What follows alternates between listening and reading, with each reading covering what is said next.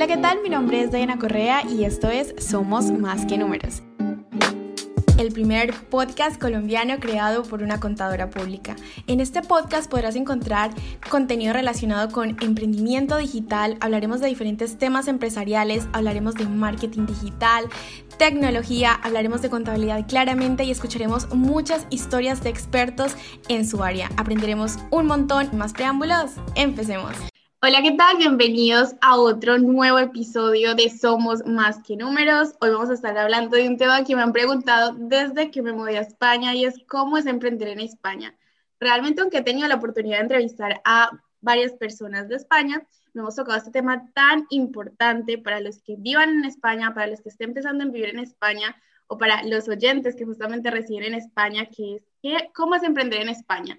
Para ello he querido traer una gran colega, una persona que sé que nos va a dejar muchísimos conocimientos, que es Lara González, asesora y gestora de autónomos y empresas. Ella nos va a contar su historia, cómo es que decidió tomar la decisión de asesorar a los emprendedores. También nos va a contar cómo decidió incursionar en el mundo digital, al igual que muchos de los que están escuchando este podcast. Y luego vamos a hacer algunas comparativas entre cómo es el hecho de de emprender en Colombia, de emprender en España y la importancia que tiene ese asesor o gestor.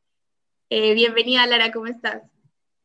Hola, Dayana, bien, muchísimas gracias por invitarme. Soy Lara, de Las Consulting. Tengo una asesoría fiscal y contable y, bueno, a mí me encanta ayudar a los autónomos y emprendedores a, eh, como a acompañarles dentro de su camino fiscal, porque siempre que los autónomos empiezan a emprender, eh, tienen mucho miedo de, de todo el tema con, con, Hacienda, con la seguridad social, y yo pues les doy un poquito de luz, les digo, no pasa nada, no es tan difícil como parece, se pueden hacer las cosas bien, y, y nada, que les voy a acompañar, y no solo es presentarles los impuestos trimestralmente y ya está, sino simplemente pues para todas las dudas, les acompaño, les doy información sobre subvenciones, eh, les solicito toda la documentación que necesitan para cualquier cosa y les doy también un poquito de feedback de la economía que tienen, es decir, de la rentabilidad del negocio que tienen. Entonces, la verdad que yo estoy súper contenta porque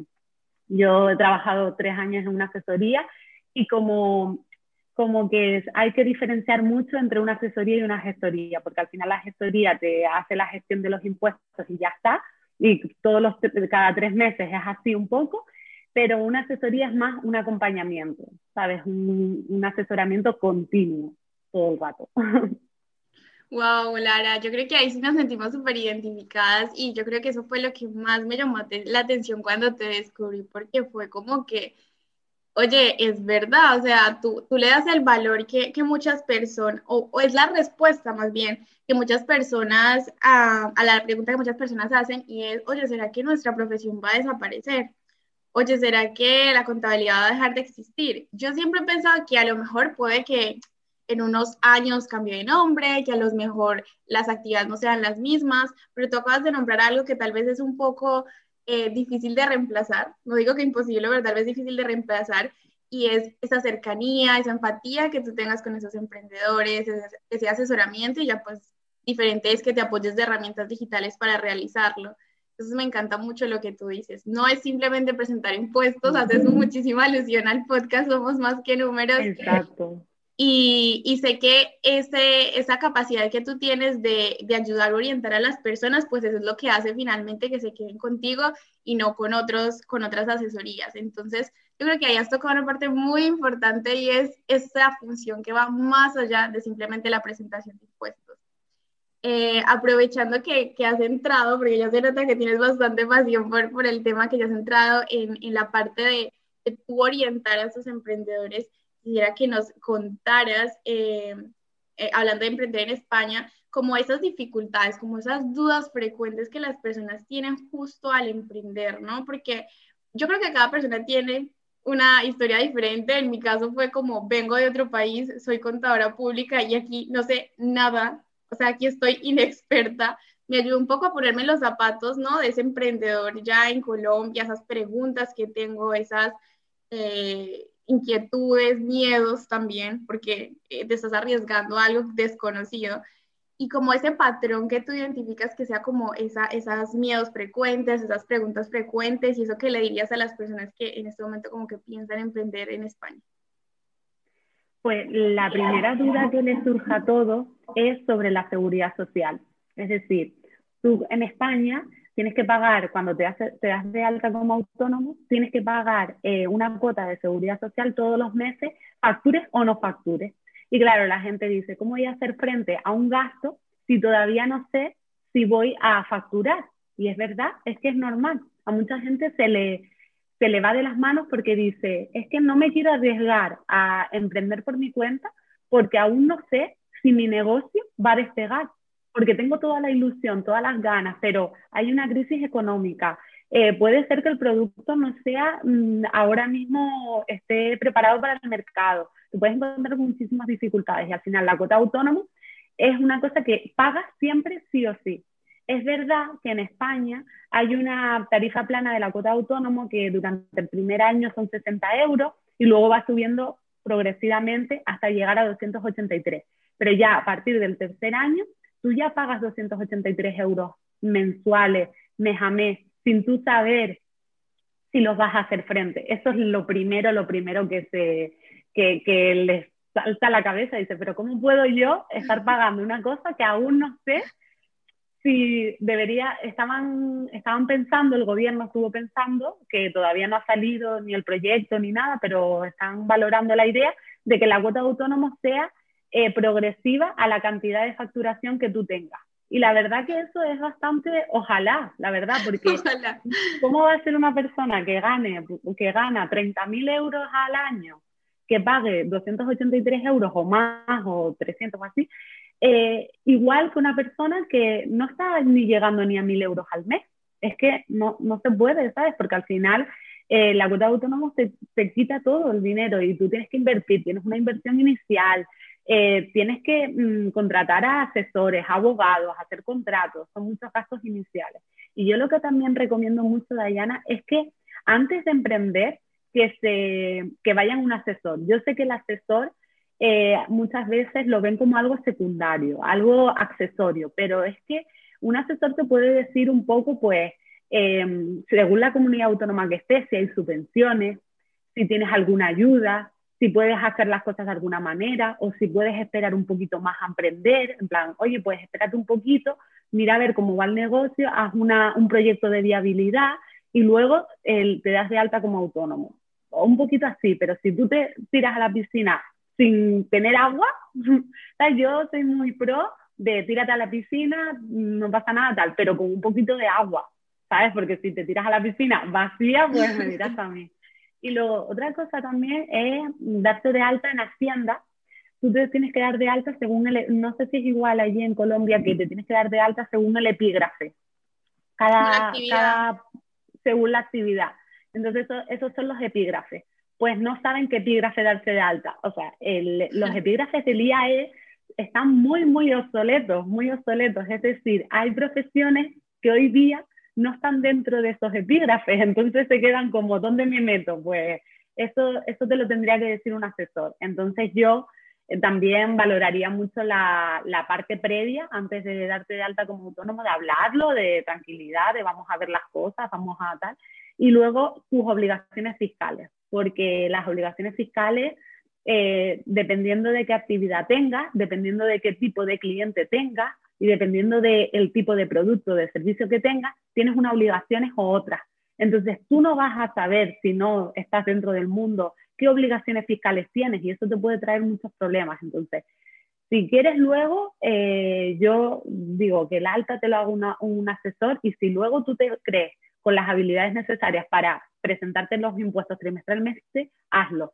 Pero el alta previa que te lo haga un asesor, porque hay muchas dudas y hasta yo eh, muchas veces, según, eh, según el cliente que venga, pues yo hago un estudio previo. O sea, yo no digo, esto, no, sino digo, vale, tienes esta actividad, quieres emprender en esto, vas a, a distribuir en todo el mundo, vas a distribuir en España, tus clientes son autónomos, tus clientes son empresas, hacemos un estudio previo para saber cuál es la alta óptima para cada, para cada cliente. Entonces, hay muchas dudas y lo entiendo, pero no es tan difícil, pero si estás en buenas manos, todo será más fácil. Wow.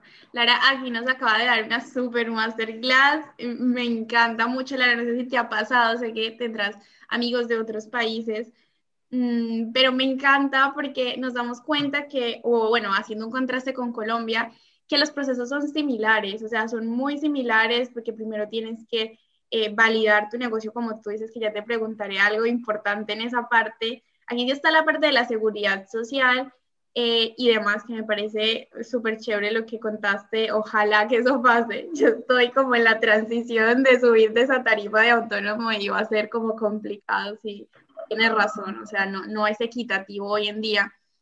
Pero me gusta mucho la comparación que haces entre la decisión de elección de esa actividad, entre esos impuestos y finalmente, pues, oye, mira, este es tu diagnóstico, esto es lo que hacemos y si lo contrasto finalmente con lo que se hace desde Colombia, pues es igual, esos errores son iguales y la consecuencia, pues yo creo que de no elegir bien el epígrafe, como se dice aquí, o la actividad económica o en el código civil, como se dice en Colombia, es que te pueden, podrían correr más impuestos o te, o te podrías perder ayudas. Entonces esa parte es súper importante y, y, creo que todos los que están aquí seguramente ya están tomando nota y, y dándose cuenta de lo importante que es darse de alta bajo la asesoría justamente has hecho una, un contraste entre nuestra profesión y, has narrado pues lo que, lo que implica ser emprendedor. Y entre esas historias que a veces uno tiene por contar en, en anonimato o, o, experiencias personales que te haya dejado a ti como profesional, eh, no sé si tienes una que nos quisieras compartir, algo que dijeras, oye, mira, esta persona lo hizo demasiado bien, o mira, esta persona cometió este error, no lo vayas a cometer, algo así que tú dirías, wow, esto, esto me marcó, estos clientes que, que llegan y, y te marcan. Pues la verdad que he tenido bastante, yo me he encontrado con bastantes errores, ¿sabes? Al final, cuando traspasas la asesoría, me encuentro con que el, el epígrafe no es el, el, el que deberías tener, o, es un, e, o te pones de alta en un epígrafe, pero las obligaciones. Me pasa mucho que se dan de alta en un epígrafe profesional, que una actividad profesional es aquella en la que todas tus facturas van con retención y aún así presentan el modelo 130, que es de, de una actividad empresarial. El modelo 130 se presenta, es un tipo de pago fraccionado que lo que hace es que sustituye a la, a la retención entonces, si tú no tienes obligación de retener, presentas el modelo 130. Pero si todas tus facturas van con retención, tú no tienes que presentar el modelo 130. Pues me he visto en ocasiones así. Entonces, la persona, la clienta, al final se lleva nada en su bolsillo porque por una parte le retienen y por otra parte está pagando trimestralmente el 130. Entonces al final dices que no gano ni para papas, como se dice aquí en Canarias, no gano ni para nada. Entonces, eso me pasa mucho y yo al final le doy de baja en el 130 y le quito la, le quito la carga fiscal que tiene, porque esa carga fiscal, es decir, hay que, hay que cumplir con todas las obligaciones fiscales, pero lo que no se puede hacer es tener más cargas fiscales de las que se está poniendo el gobierno, ¿sabes? que eso ya sería. Y también muchas veces me ha pasado que no han dado en la seguridad social eh, no te dan de alta en la tarifa plana. Entonces pierdes, o sea, dan de alta primero Hacienda y luego en la seguridad social. Y eso no lo puedes hacer tú. El alta en Hacienda y el alta en la seguridad social tiene que ser de manera simultánea o el alta de seguridad social anterior al alta de Hacienda. Porque si lo haces al revés, pierdes la, la tarifa plana. Entonces eso me ha pasado y al final hemos tenido que pelear, hacer recursos, eh, tener que demostrar y la verdad que es un poco lioso. Pero bueno, por todo en general, también me ha pasado con la renta, que muchas veces se aplican deducciones. Me pasó con una clienta que se llama Sara y que le tengo mucho aprecio, es clienta y amiga, que yo este año es la primera vez que le hago la renta. Entonces yo le dije, para que te haga, para que te apliques esta deducción por alquiler, tienes que tener este papel y este papel. Y me dijo, pues yo llevo cinco años aplicándome esto y nunca he tenido este papel. Le digo, pues es que el problema es que tú te puedes aplicar esa deducción, pero si tienes una inspección con Hacienda, lo primero que van a hacer es pedirte ese papel. Entonces es como un poco como, a ver, tú por presentar puedes presentar lo que quieras, pero lo que pasa es que tú tienes que tener los documentos justificativos y el resguardo de lo que, que lo que estás haciendo está concorde con la realidad porque si llega una inspección, que hay muchas, en, España a los autónomos nos tienen avasallados con inspecciones, hay muchísimas, pues en el momento que es muy, es muy sencillo guardar las cosas, que nosotros somos muy digitales, Diana, que tú y yo somos muy digitales, de guardar las cosas en carpetas dentro del drive y decir, esto, pues si me llega una inspección, le mando esto y ya está. Y muchas veces me han llegado inspecciones y gracias a tener los documentos bien guardados con el nombre, me, se las he mandado a Hacienda y me ha dicho, vale, estimamos todas tus alegaciones, no tenemos nada más que decir, pero no he tenido que ir corriendo, tienes ese papel, no lo tienes, si no lo tienes, está Es así, es muy importante tener los documentos acreditativos de que, te, de que por eso estás aplicando las cosas que estás aplicando. De hecho, me, me hizo gracia porque mi socio, pues que también es, es mi papá, él, él, tiene una frase particular y dice, sin soporte, la situación se vuelve insoportable. Y hace mucha gracia, hace mucha gracia, y, y, es así, o sea, él siempre cuando hace alusiones eso, muchas personas quieren deducirse, quieren deducirse mil cosas, quieren de pronto, obviamente, pagar menos impuestos, pero de pronto ahí está la clave y es el soporte, como tú lo has dicho. Y wow, Lau, esa, esas, esas, eh, Lara, esas inspecciones deben ser...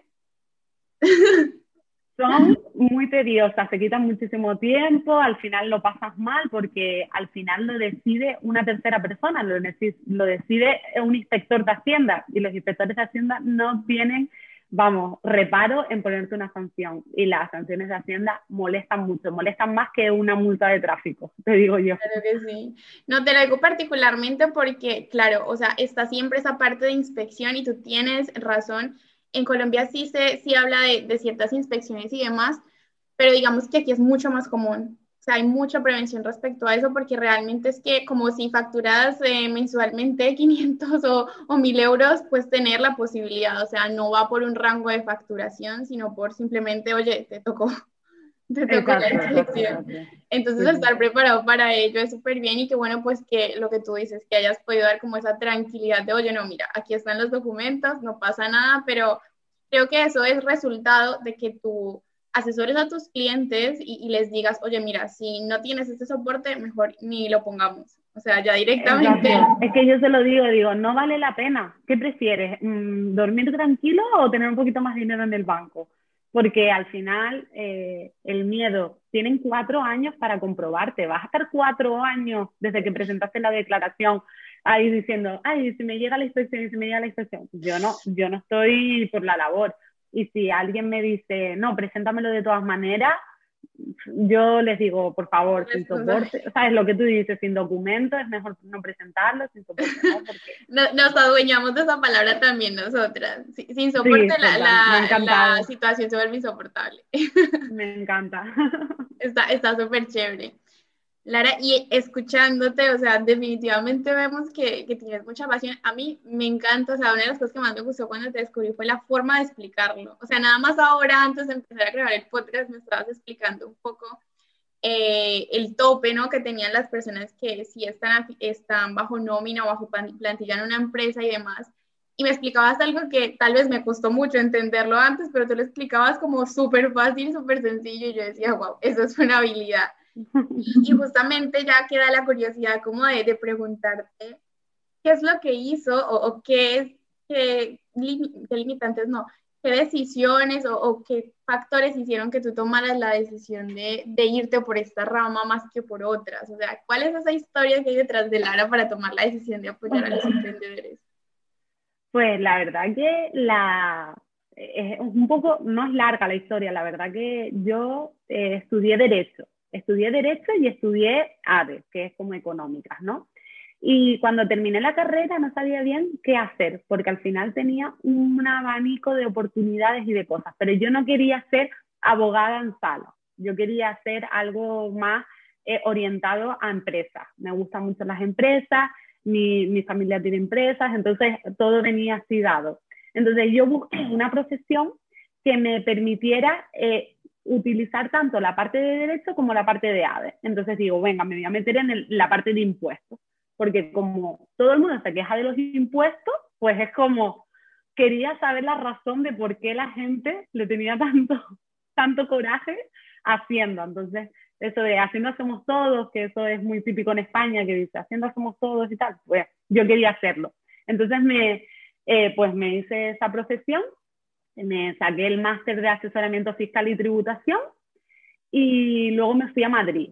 Bueno, me fui a Madrid a hacer el máster y digo, eh, yo tenía un puesto en la empresa familiar, un puesto para mí, pero yo no quería ir a ese puesto de la empresa familiar sin yo formarme eh, sola, ¿sabes? Sin decir, me voy a venir a una empresa familiar donde van a ver las cuatro paredes, no voy a ver nada más que eso, me voy a Madrid y me busco las castañas yo sola. Entonces estuve tres años en una asesoría fiscal y me gustó mucho. O sea, aprendí muchísimo, aprendí a base de errores, a base de, de decir, mm, mi jefe era como muy exigente, en plan de, eh, venga, tienes 20 eh, clientes, hazlo todo, pues buscándome, buscándome las cosas, era como, acababa de salir del máster y ya tenía todo para mí, de, es tu responsabilidad tal, pues yo buscando, investigando, luego hice un montón de informes, aprendí muchísimo. Y yo dije, pues me voy a Lanzarote ya, que es donde vivo yo. Me voy a Lanzarote porque ya tengo experiencia y ya estoy más que curtida, porque te digo que trabajé muchísimo ahí, trabajaba hasta las 12 de la noche presentando impuestos porque el colapso de trabajo era demasiado y me vine a Lanzarote y empecé a trabajar en la empresa familiar. Pero ¿qué pasó? Que un amigo empezó a formar una empresa eh, de una productora y me pidió, me pidió consejo. Entonces tuve una reunión con él, tal, le expliqué esto, le expliqué lo otro y le dije, me dice, eh, ¿por qué no me llevas tú, tú los impuestos y todas estas cosas? Que no quiero saber nada de eso, quiero que desentenderme y que me lo lleve una persona. Y dice, o, o dime tú una asesoría y digo, bueno, yo creo que nadie te lo va a llevar mejor que yo, porque yo le pongo mucho cariño a las cosas, no sé qué dice, pues llévamelo tú. Entonces empecé a llevarla a la productora. Entonces yo trabajaba con mi, con, con mi familia y a la vez tenía como un extra, era como un extra de tal, pero me venían más clientes. Blanc, la productora, Bruma Studio que se llama, me, me mandaba más clientes. Entonces yo, como que no, como que la gente era tan amable, me parecía un trabajo tan satisfactorio, era como tan diferente a la asesoría, que era simplemente presentar impuestos y hablar con el cliente, era muy poco que en ese momento, cuando hablaba con el cliente, me preguntaba las dudas, yo le respondía, me daba las gracias, me decía, ay, muchas gracias, gracias por explicarme, decía, jo, qué, guay, qué satisfactorio es este trabajo. Entonces, empezaron a venir clientes y vi que ya no se sostenía y me gustaba más la parte de asesoramiento fiscal que la parte de la empresa o sea, la parte donde yo estaba trabajando en la empresa que era diferente el trabajo. Entonces lo dejé todo, le dije a mi familia que me iba, le dije me voy, eh, voy a trabajar en lo mismo, voy a formar una asesoría y, y, aquí estoy. Y creo que es la mejor elección que he hecho. ¿Sabes? De hacer las cosas a mi manera. ¿Sabes? Porque yo lo que quería e, era hacer las cosas, hacer un asesoramiento fiscal, pero a mi manera. No solo presentar impuestos y, cobrarte y tal, sino que se convirtiera en que yo fuera parte del equipo de esa persona. Y yo creo que lo estoy consiguiendo.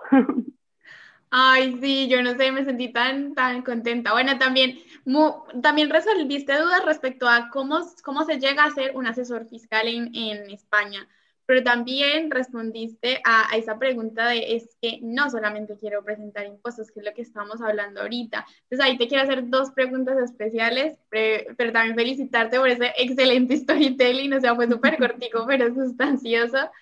Y, y primero tiene que ver con eso, o sea, muchas personas también cuando, cuando ven mis historias, cuando saben que estoy aquí y demás, eh, me hacen esa pregunta, oye, Dai, ¿tú cómo puedes hacerte contador en, en España?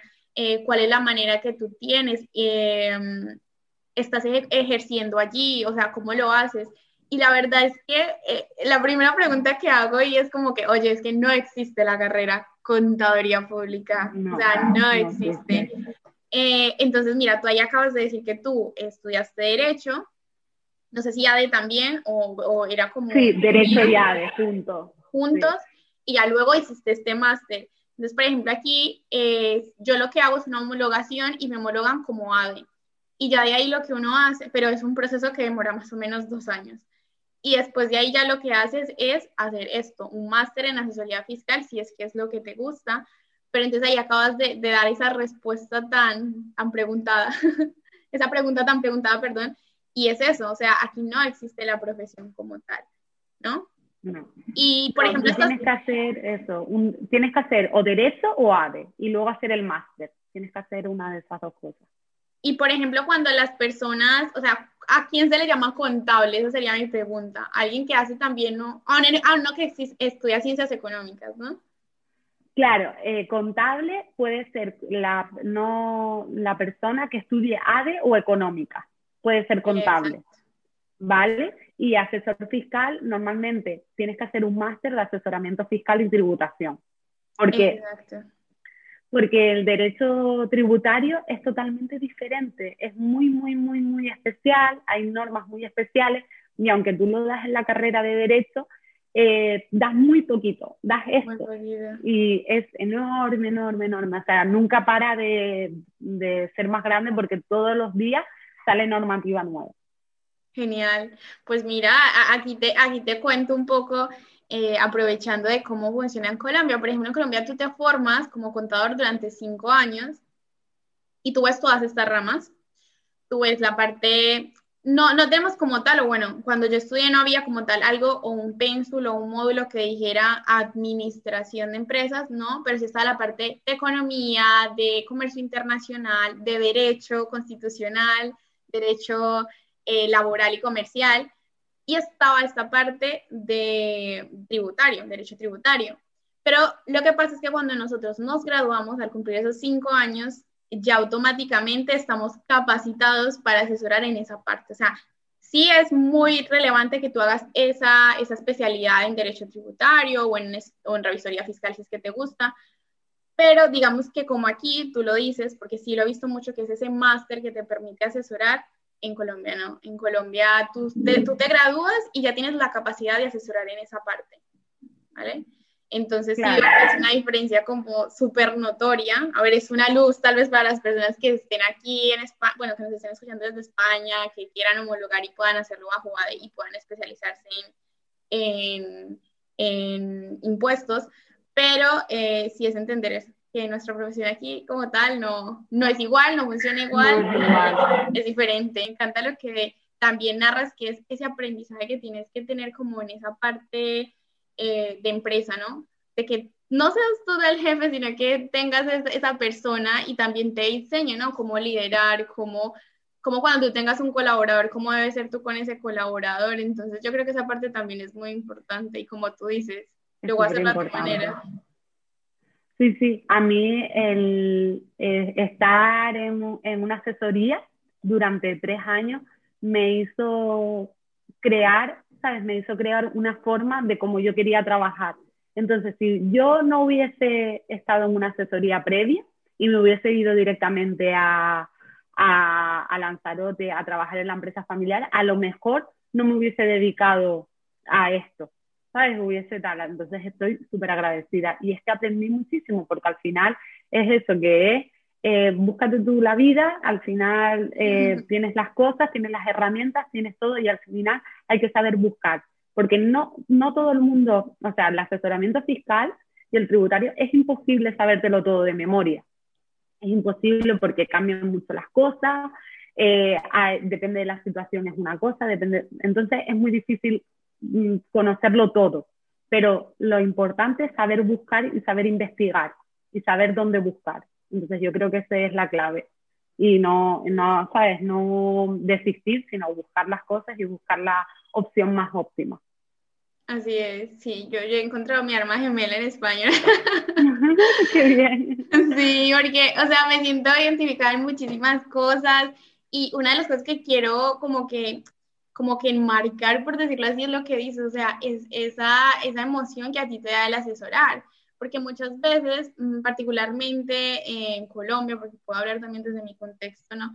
Y es, es eso, es como que no, pero es que los, los clientes no, no aprecian esa función del contador, ¿no? Y, y, esa parte tributaria es un poco más tediosa, pero tú, tú acabas de hacer un relato un poco diferente, un poco como que todas tus experiencias, tanto en esta empresa en Madrid como la, la empresa familiar, te hicieron tomar la decisión de que realmente ese asesoramiento eh, es el importante, es el que más te gusta, pero yo creo que ahí viene esa pasión y es esa comunicación y esa poder ayudar a alguien más, ¿no? En algo que tú sabes, en algo que tú eres experto Y que finalmente lo que le estás ayudando es a construir un sueño, ¿no? A construir empresa y, y hacerlo bien, que eso es lo más importante.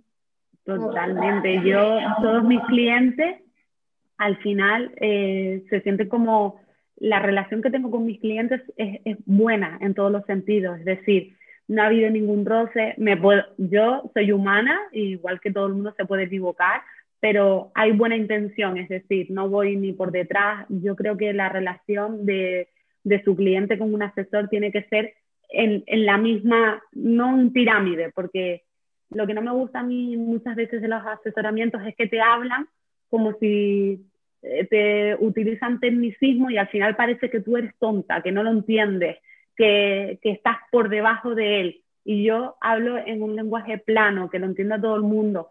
¿Sabes? Diciendo, mira, es normal que no lo entiendas, pero te lo voy a explicar de una manera que tú lo vas a entender. Y al final es eso, como que se sienten parte y me preguntan y me dicen, ¿y por qué has hecho esto y esto no? Ah, pues lo he hecho por esto, pero tú muchas veces a un asesor le preguntas, ¿por, ¿por qué has hecho esto y esto no lo has hecho? Te responde como, porque yo sé y tú no.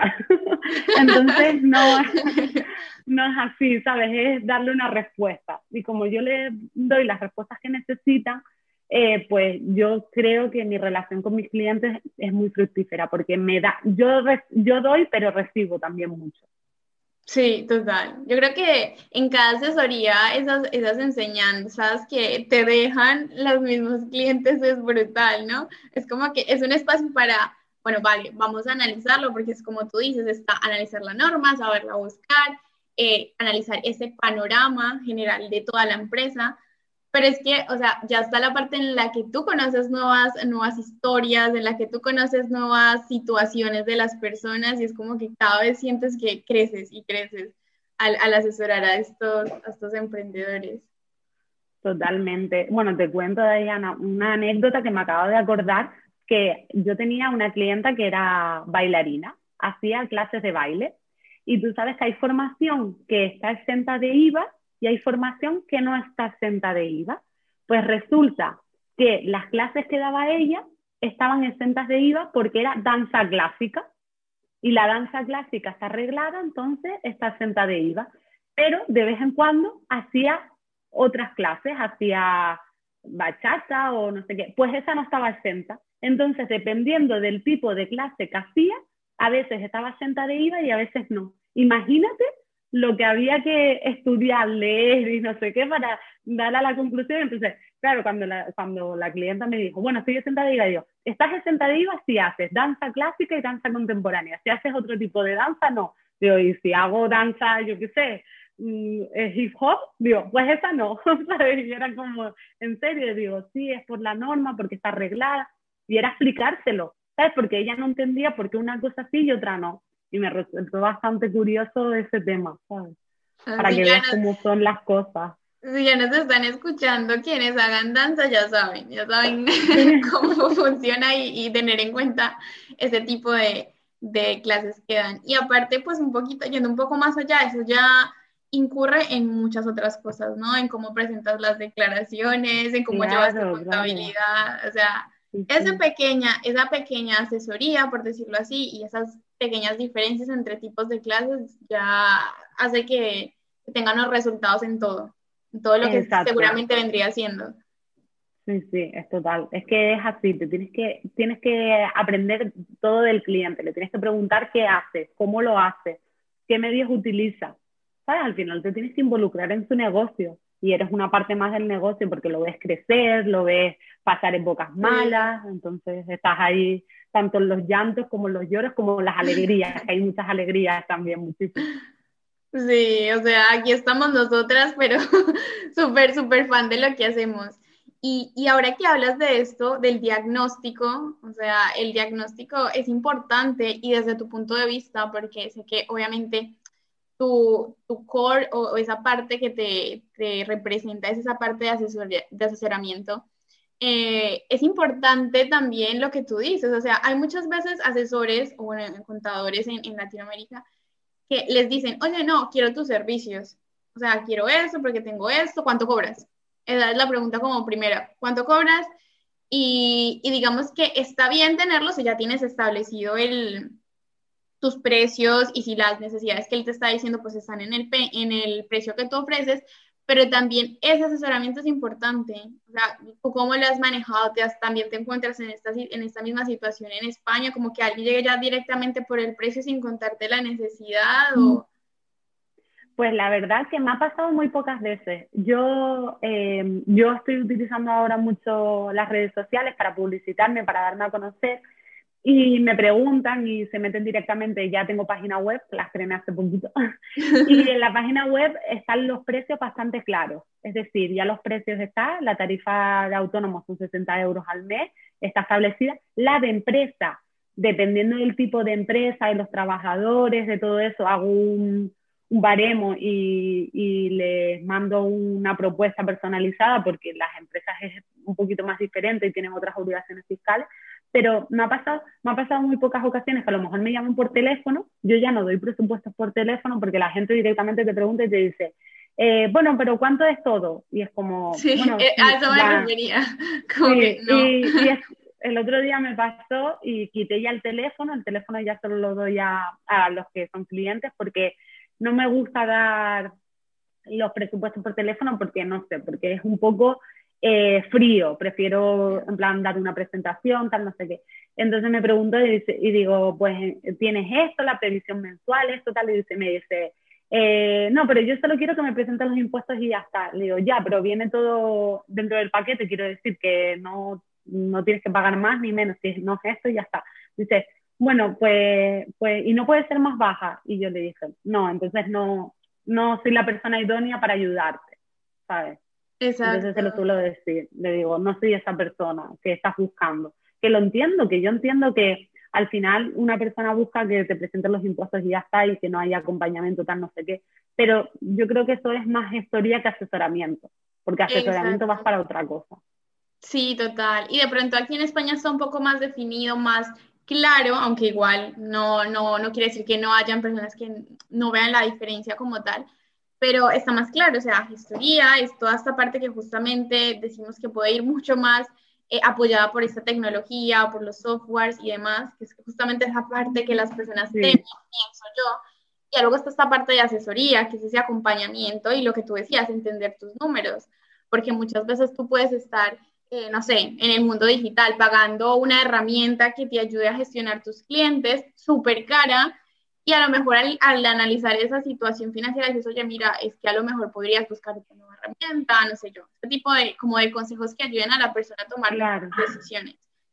Mm, entonces me gusta mucho eso que dices, o sea, primero, si tengo totalmente, eh, estoy de acuerdo contigo en que es importante esa, esa llamada, yo creo que tú también la tendrás, esa primera llamada con ese cliente, en el que hablen, que se conozcan. Sí que conozca tus servicios, que hayan preguntas para conocerlo, ¿no? Ese diagnóstico antes de fijar cualquier precio, eso es como, como una enseñanza que tú también nos dejas.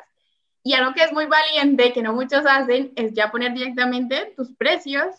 O sea, hay mucho tabú con eso, eh, con, con poner los precios, pero mira que tú dices, por ejemplo, una manera de no hacerlo o de no ponerlos es como la empresa, o sea, finalmente la empresa tú tienes que analizarla antes de fijar ese precio, entonces ya sí es diferente, por eso tal vez no estará.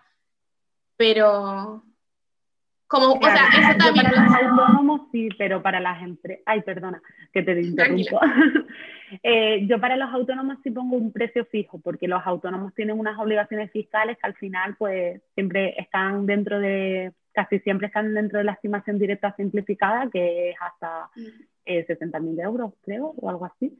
Y las empresas, dependiendo de la facturación de los empleados y de todo eso, pues ya hago una cosa personalizada, pero yo les mando el dossier y luego tengo una conversación, como tú y yo estamos teniendo una conversación para hablar, que me cuenten un poco, que no sé qué, antes de, de cerrar el trato, hablo un poco con el cliente, porque creo que es esencial, ¿sabes? Hablar con el cliente, conocerle, conocer su negocio, conocer a quién estás tratando y, y no sé, y la verdad que siempre que conozco a alguien, siempre me llevo un ratito una conversación súper, mm, con muchísimo valor, sí, la verdad que sí. Bueno, y, ahora que nos cuentas todo esto, este podcast se debería llamar. antes había un podcast que tenía como la historia de Trura, que era una empresa, era una empresa colombiana, una startup, y ahora esto sería como la historia de Lara. Está súper chévere, porque relata mucho como, o sea, primero eso, como, como uniste eh, tu profesión, pues con, estas, con este máster. Luego, como a través de todo este tema de aprender de una gestoría, luego en tu propia empresa, conseguir tus propios clientes, ahora ese paso en, en irte al mundo digital. Y justamente ya esa parte que creo que es la que estás ahora, la que estás incursionando y la que le estás apostando todo, eh, es una parte que muchas personas tal vez no, no vean el valor aún o tengan muchos miedos que hay que dejar también atrás y, y otras cosas que son diferentes. Justamente te iba a preguntar si si tú también tienes clientes obviamente de, otras, de otros lugares, o sea, no necesariamente de, de, tu, de tu ciudad, ¿no? Sino esas personas que tú a lo mejor puedas asesorar en, en otras ciudades a través de una consultoría online. Son muchas oportunidades que tenemos gracias al mundo digital, entonces como para, para que nos cuentes y como para ir dándole ahí eh, la, la, conclusión al podcast, porque igual esta historia está súper, súper interesante y es ¿Cómo, ¿Cómo llegaste o cómo descubriste que aquí había una verdadera oportunidad incursionando en el mundo digital como, como gestora? Bueno, como Pues yo la verdad que eh, me di cuenta de que yo no necesitaba, el cliente no necesitaba estar conmigo en la misma ciudad para contactarme, porque al final todo se hace telemáticamente, todo se hace eh, vía email, todo es ya, eh, yo no imprimo, no imprimo la factura, directamente cojo las facturas y las empiezo a meter en el programa y las guardo dentro de la carpeta del cliente. No hace falta lo típico de que todos los meses llevabas el sobre al asesor para que te lo contabilizara. Eso ya va a desaparecer. Y es más, mucha gente, muchas clientas que han venido me han dicho, eh, quiero cambiar de asesoría porque aún así me siguen, me siguen pidiendo que lleve el sobre a la asesoría y tengo que desplazarme para llevar el sobre. Y quiero a alguien que sea totalmente digital porque estamos en una era digital. No, o sea, antes ya lo estábamos, pero ahora con el tema del COVID lo estamos aún más. Todo el mundo está trabajando desde casa, no sale tampoco, no tiene reuniones con más gente por, por el tema del COVID, eh, no quiere desplazarse. Entonces yo llevo toda España, la llevo, menos el País Vasco, porque el País Vasco tiene un tipo de tributación diferente, tiene una tributación foral y no la llevo. Pero, por ejemplo, Canarias, que tiene una tributación especial, la llevo porque soy de Canarias, Madrid, Barcelona, todos esos sitios los llevo porque es España y al final... A mí, no, Alicante, obvio, claro. Todo lo que sea la península lo llevo y no me ha, no me ha perjudicado estar fuera. Al revés, me ha me ha parecido que optimizo más lo, eh, el trabajo, les doy más feedback a, los clientes y además que yo les ordeno la documentación. Ellos me la suben a una carpeta que tenemos y, y, yo les subo la documentación, les explico todo, no sé qué. Y si tienen cualquier cosa, necesito esto, vale, te lo subo a la carpeta. Y lo tienen todo mecanizado y al final mm, eh, es más cómodo para mí y para ellos que estar con los tickets ahí llevándolo al asesor. Así que yo estoy muy, muy, muy contenta con, con la era digital. Sí, ahora que decías lo de las facturas, es súper loco porque, por ejemplo, en Colombia eh, nosotros tenemos facturación electrónica. Entonces ahí sí que no vamos a utilizar papel y pues las personas que utilizan papel ya son muy pocas y de hecho no se podrían deducir una cantidad, pues en, en sus, o sea, no podrían ser expuestos a deducciones si no tienen esa facturación electrónica, por ejemplo. Entonces, aún más es como la presión de que, oye, no, tienes que irte al, al mundo digital. Pues esto lo deberían poner en España, porque la verdad que el tema de las facturas De los archivos, de buscar una cosa. Imagínate si tienes que buscar, por ejemplo, la prescripción son cuatro años, es decir, Hacienda tiene cuatro años para hacerte alguna inspección, pero mercantilmente tienes que guardar la documentación cinco años. Y si tienes un inmovilizado que amortizar, es decir, un ordenador que, que te lo compraste en 2010, tienes que mantenerlo pues muchísimo más tiempo. Entonces tú imagínate toda la cantidad de, documentación, de archivos que tienes que guardar en tu casa o en la oficina, ¿qué necesidad? Hoy día todo tiene que ser electrónico, debería serlo así. Claro. Porque la nube no tiene, no tiene límite, ¿sabes? Así es. Sí, no, en Colombia eh, se está creando pues un ecosistema digital, bueno, de, perdón, de documentos electrónicos y está pues toda la parte de facturación electrónica, ya van a venir toda la parte de, de la nómina electrónica, luego ya viene la parte de estos tickets, que aquí se ven mucho, como los de cine, o los de puntos de venta, todo eso también va a ser electrónico, entonces como que todos se están mutando allí y ya automáticamente se reportan a lo que sería Hacienda, que en Colombia se llama la DIAN.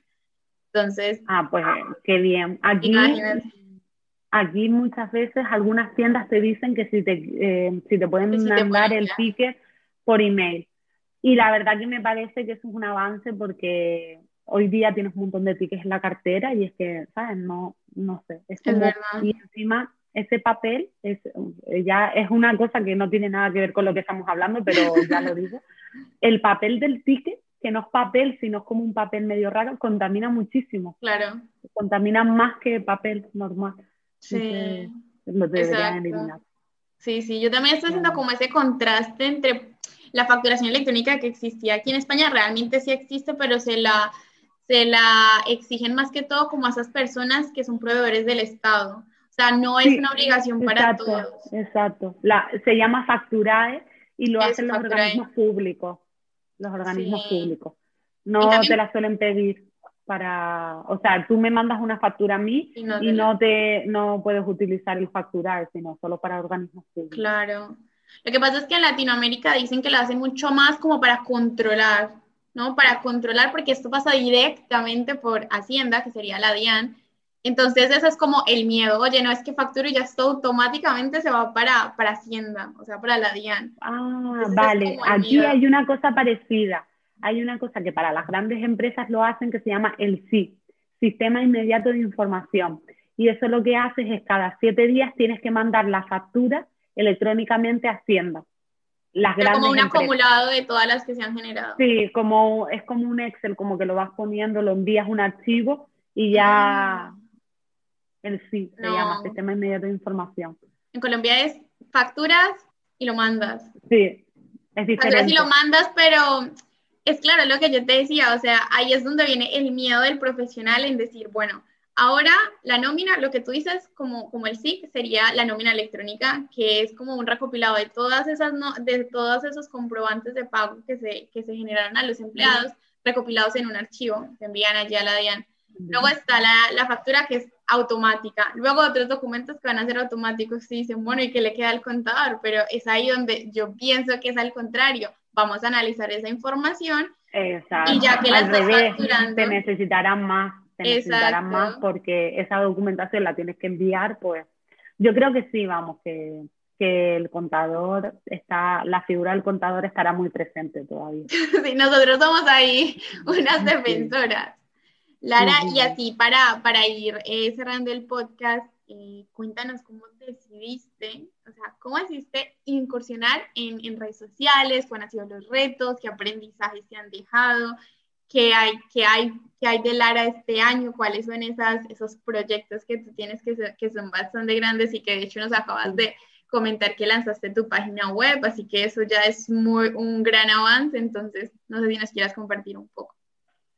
Pues la verdad que empecé este año a, aparecer más en redes sociales porque veía como que sí que es verdad que hay cuentas que hablan mucho de la tributación y de la contabilidad, pero falta mucha más información. O sea, la gente necesita hoy día que le cuentes las cosas. La gente quiere enterarse y la gente se quiere enterar por donde más tiempo estás es en el móvil. Entonces lo que quiero es democratizar la educación fiscal, es decir, que cada vez haya menos miedo, que cada vez haya más información, que la gente haga las cosas bien. Entonces digo, voy a aparecer en redes sociales. Hasta hace poco empecé a aparecer en stories porque no aparecía nunca porque me daba vergüenza, pero ya me quité esa barrera y, y, ya salgo en stories, cuento las cosas, porque creo que, que, la verdad que lo que quiero y lo que más, más, más, más estoy luchando por ello es que haya cercanía. Entonces, con un vídeo y con, contándote las cosas eh, en un lenguaje llano, llegas más a, a a, los seguidores o a los espectadores, por decirlo así.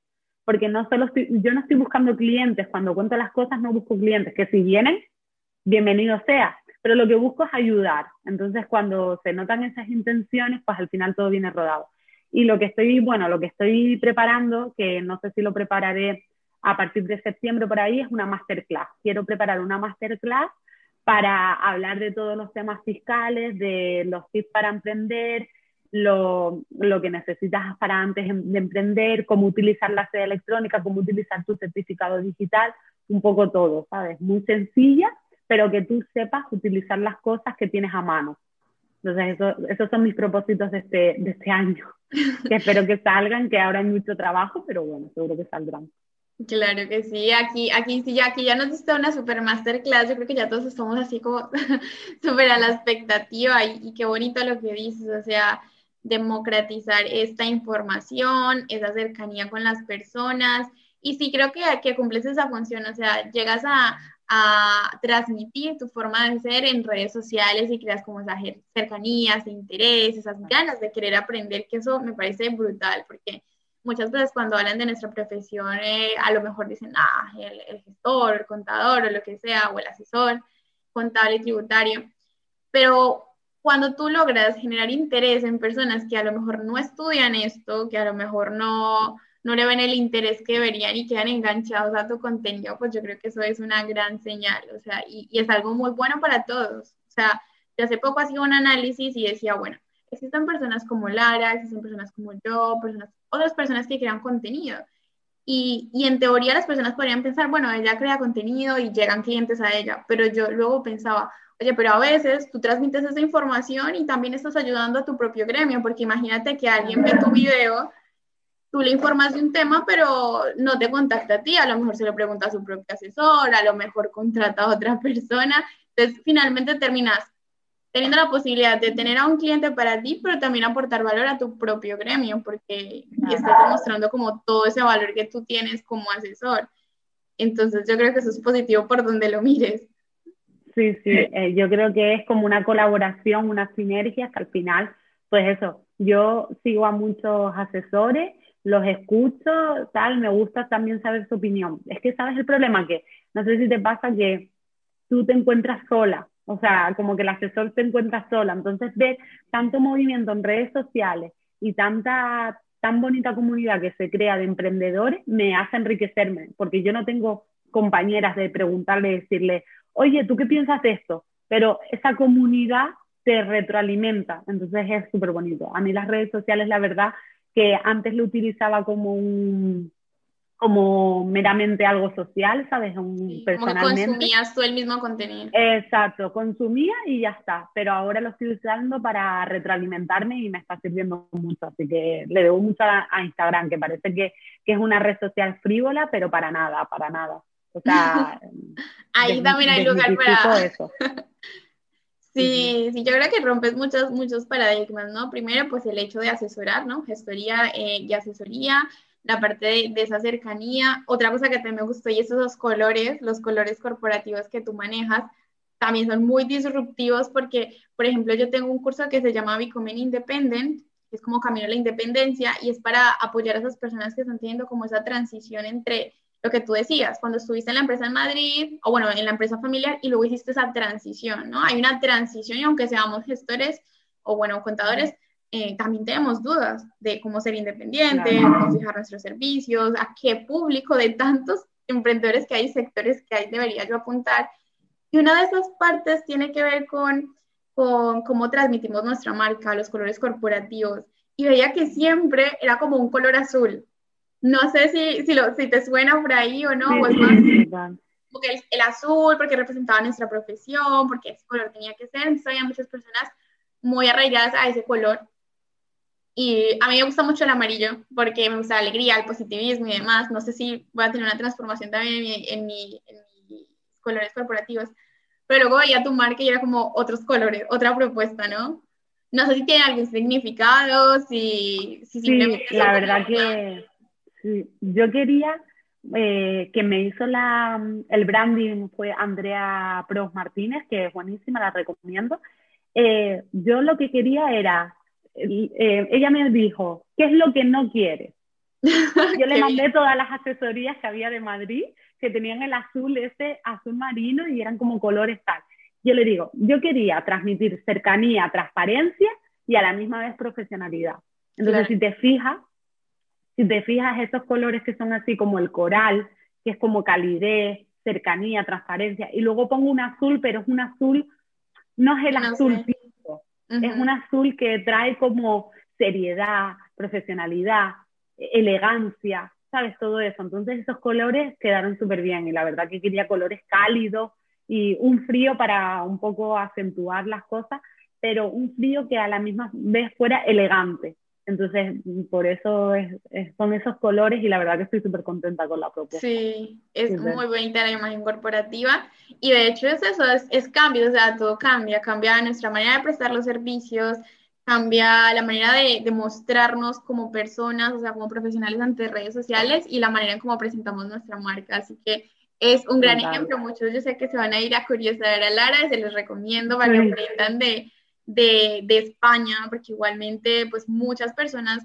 de Colombia o de Latinoamérica tienen la experiencia de vivir aquí, sea por un año, por un mes o porque quieran invertir, no sabemos, pero sí es muy importante pues que tengan esa información y, y cumpliendo con esos pilares, esa filosofía de Laura que es, Lara que es la, Laura siempre se me, me confundo, Lara que es la, la cercanía. Eh, así para, para finalizar, Lara, ¿tú qué dirías que son esos retos ¿no? Ahí, a ver si nos sentimos identificados. Esos retos a los que ya nos enfrentamos nosotros, ¿no? Nosotros como gestores. O más allá de como, bueno, si vamos a, eh, lo que dicen que vamos a ser reemplazadas o que la contabilidad se va a acabar, ¿cuáles serían esos retos que, que tú crees que podríamos tener? O esas cosas que permitirían seguir teniendo ese protagonismo y que las personas vean nuestro verdadero valor. A ver, yo creo, para mí mi mayor reto es el tiempo. Es decir, soy, claro, al final cuando, cuando eres autónoma y encima, ahora que estamos en trimestrales, eh, es el tiempo, cómo gestionar el tiempo, cómo automatizar el tiempo. Yo me veía colapsada con eso del tiempo, hacía muchas cosas como mandaba siempre el mismo email, eh, siempre todos los meses, todos los trimestres, todo, ¿sabes? Entonces era como cómo podía optimizar yo el tiempo, porque yo quería dedicarme a lo importante que era hablar con mis clientes, darles la tranquilidad, darles no sé qué, pero a la misma vez tenía que contestar las notificaciones, tenía que contestar los emails, tenía que facturar, hacer las facturas. Entonces, ¿cómo optimizar el tiempo? Entonces, contraté a una mentora de emprendimiento que, bueno, se llama Saray de Querido Limón, y ella me automatizó todo, me sistematizó todo, muchas cosas, así que yo recomiendo que en verdad también hay que invertir mucho en una, en una mentora, porque tenemos, o sea, tenemos 24 horas al día y hay gente, ¿cómo puede ser? Tenemos las mismas horas que tiene, yo qué sé, Jennifer López, Beyoncé, y cómo estas personas hacen tantas cosas y nosotros decimos, ay, no llego, no llego, no llego. Yo siempre estoy, no me da la vida, no me da la vida. Entonces, hay muchas cosas que las puedes automatizar, que las puedes sistematizar, que a lo mejor estás haciendo el mismo proceso y estás repitiendo errores. Pues esas cosas para, eh, estar súper bien tener una mentoría. Y luego, para eh, el reto especial para los contables es que tiene que, mm, para los contables, para los asesores, para los asesores fiscales, los laborales, es que tiene que, mm, tiene que verse la importancia que tienen. Ahora, hoy día, se ha visto la importancia con el tema del COVID, con el tema de las ayudas, pero somos personas también, entonces nos podemos confundir, pero hay que hay que ver que hay una persona detrás haciendo tus impuestos, contabilizándote, dándote apoyo y dándote tal, hay que darle esa importancia, ¿sabes? Esa importancia que, que tiene, porque yo dándole un consejo a un cliente lo doy con todo el amor del mundo, entonces esa persona lo tiene que recibir de esa manera. Entonces yo creo que muchas veces se nos olvida que piensan que son máquinas que estamos ahí contabilizando y ya está, pero no, somos, somos más que números, como dices tú. Entonces, un poco eso, que como, mm, ¿cómo se dice? Como especializarnos, sino como personalizar esa persona que está detrás tuya haciendo eso. Tiene nombre, apellido y tiene también una familia. También. Entonces hay veces que si te dicen a las 10 de la noche, hazme esto, no creo que a las 10 de la noche lo necesites. Entonces también hay que un poco respetar que somos personas y que tenemos cosas. Y, nada, y por lo demás, nada de eso, que yo creo que los asesores, los asesores no se van a acabar, al revés, la gente va a necesitar más apoyo, van a cambiar muchas cosas en España, va a cambiar lo de la seguridad social, va a haber lo de la facturación electrónica, yo creo que también va a seguir adelante, como en Colombia, así que nada, mucho ánimo por esta profesión porque es muy bonita y enriquece mucho. Ay, qué bien, qué bien. O sea, sí, yo ya, ya, literalmente sí, encontré a mi alma gemela. eh, sí, es que cuando tú me relatas todo esto, yo digo, wow, o sea, si yo, si yo analizo o qué espera para Lara como, como compañía, como, como empresa, como marca, también te veo con tus colaboradores, o sea, con personas que te ayuden, con, con mucho más, o sea, ahora estás eh, iniciando, por decirlo así, porque ya llevas una trayectoria claramente pero veo eso, veo eso en ti y qué bueno que, que, hables del tiempo. Y no sé, o sea, me encanta porque le das una visión tan diferente porque muchas personas podrían decir, mi reto es la normativa, por ejemplo. Mi reto, claro, que sí, obvio, que sí está ahí y que siempre va a estar. O sea, mi reto es la normativa o mi reto son ciertas cosas, pero tú hablas de algo, es la gestión del tiempo finalmente. Yo también, yo, yo una, una, vez me preguntaron eso, yo dije, igual, yo dije, la gestión del tiempo. A veces tienes tantas oportunidades de hacer tantas cosas tantas oportunidades de, de, lo que te puedas imaginar, o sea, no hay límites, pero no tienes tiempo, no tienes tiempo, pero ¿cuál es el error, por decirlo así? Esa gestión del tiempo. Entonces, ahí sí coincido contigo y me encanta que le des ese punto y qué chévere que no hayas dado esa respuesta. Siempre es como que, ah, la parte normativa. Y así que ya estamos como súper motivacionales y que aprendí un montón de esta charla y qué bueno que te haya podido conocer hacia atrás de toda tu historia y tu trayectoria. Sería como, ¿qué le dirías a esas personas que hoy eh, quieren estudiar esta profesión? Hay muchos miedos, Lara. No sé si a ti te llegarán mensajitos de estudiantes o, o emprendedores, pero hay muchas personas que les apasiona esta profesión, pero escuchan mucho, mucho ruido, por decirlo así, como eso, que va a acabar, como que es muy difícil, como que la parte de impuestos, como toda esa parte eh, oscura o negra, que no es, no es que sea mentira, o sea, hay una realidad también. No, obviamente, sí, sí, sí. Pero, pero también hay una parte muy bonita y es la que tú dices, o sea, poder contribuir al emprendedor, poder ver crecer esas empresas y finalmente eso, esa satisfacción que queda de que, oye, ayude a esta persona, ¿no? Entonces, como tú, ¿qué le dirías a esas personas que hoy quieren ser contadores en, Latinoamérica, en España, bueno, en cualquier parte del mundo que nos estén escuchando? A ver, yo lo primero que diría, yo creo que hoy día un asesor es muy importante. Tiene muchas oportunidades y no solo eh, cuando se digitalice todo y se hagan las facturas todas electrónicas, va a haber que hacer mucho apoyo eh, fiscal porque la gente tiene que entender cómo se están haciendo las cosas y, y, un poco de asesoramiento. Va a haber mucho cambio normativo, por lo tanto, la, yo creo que la profesión de asesor fiscal está asegurada en el futuro. Y luego, si es difícil, o sea, no te voy a decir que no sea difícil, yo todos los días me encuentro con, todos los días me encuentro con algo, ¿sabes? Todos los días me encuentro con un cambio normativo, eh, cada año es diferente, eh, cuando hay cambio de gobierno todos los gobiernos eh, lo primero, lo primero que cambian son los impuestos, por lo tanto hay mucho cambio, pero también hay mucho apoyo. Hay mucho apoyo porque cada vez está habiendo más apoyo en las haciendas, en, en la agencia tributaria, hay donde preguntar. Eh, si tú lo preguntas de manera amable, de manera, ¿sabes?, concisa, de manera tal, te van a ayudar. Es decir, no hay que saberlo todo. Yo solo les digo a los asesores fiscales, los futuros asesores contables, contadores, que no hay que saberlo todo, simplemente es eso, saber buscar, tener paciencia. Y eh, es difícil asesorar a una persona porque al final es mucha responsabilidad, es mucha. Y yo sé que eso frena mucho. Yo hay veces que me levanto, yo soy la primera que a veces me levanto por la mañana y digo, ¿por qué no soy, yo qué sé, pastelera o algo, ¿sabes? Como...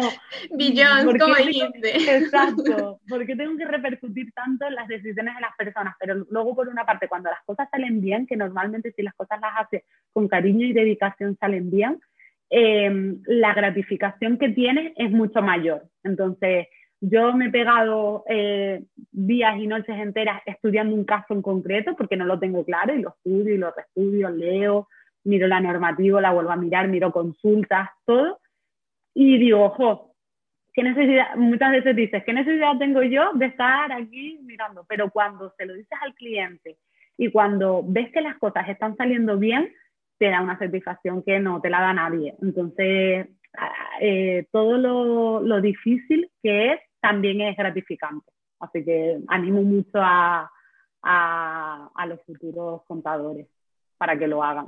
y además que nos tienen a nosotras de, referencia que nos gusta nuestro trabajo. Así es. Y de hecho ahí también le, le, le, le, llega y se les manda el mensaje a los que ya están, ya están en esa formación, como asesores, eh, haciendo su máster como lo hizo Lara, como contadores como lo hice yo. Y es esa parte que, que tocas decir y es, oye, a veces hay momentos de bajona, como en la vida, o sea, en la vida hay momentos... Como todo el mundo.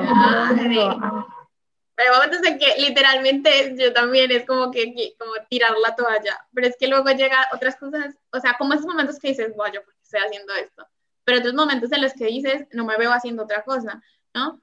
No me veo, eh, no, o sea, no me veo como médico, por ejemplo, no me veo como, como ciertas otras ramas que existen mm, y esa es como también la respuesta, ¿no? Realmente me gusta Sí, sí, sí. Y que al final eh, todo el mundo tiene un mal día, pero todo el mundo, hasta la reina tiene un mal día. Y los, los malos días se van.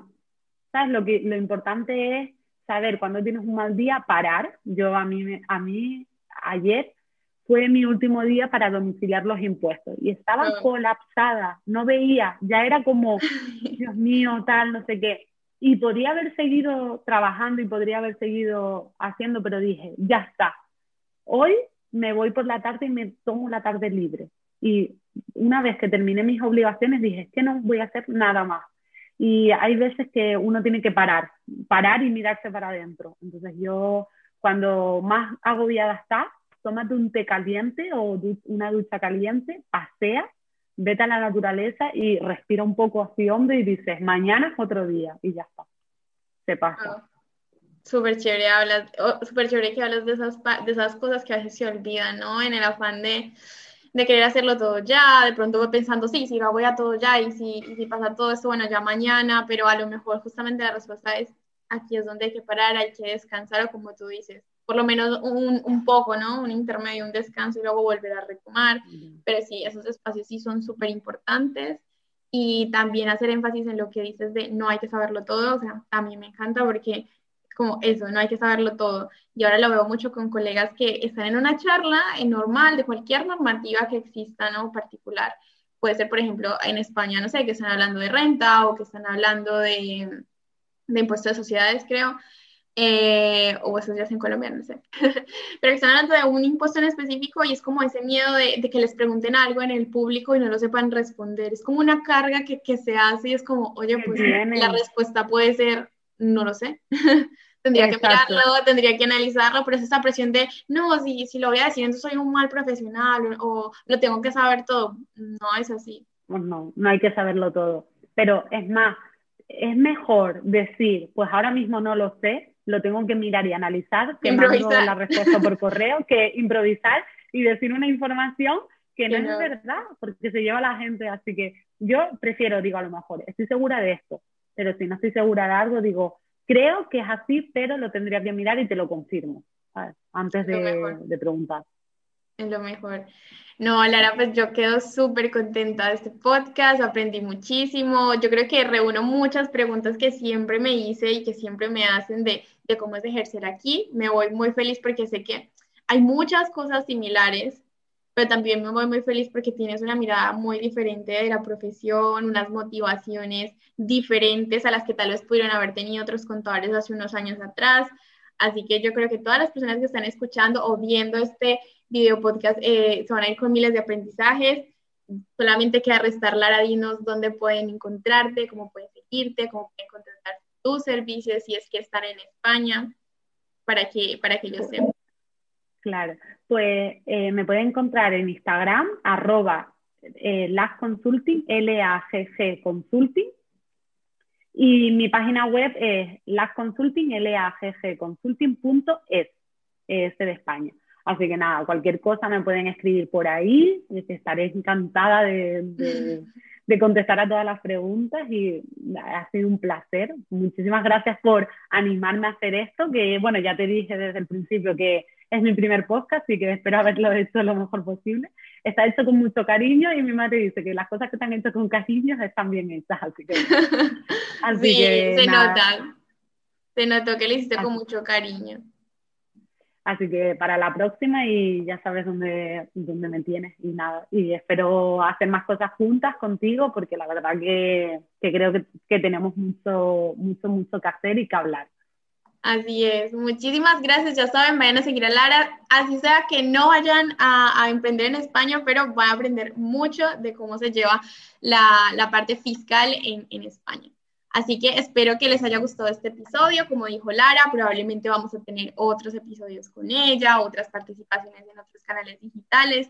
Ya saben que pueden encontrar otros episodios en este podcast del mundo empresarial, digital y también en, mi canal de YouTube.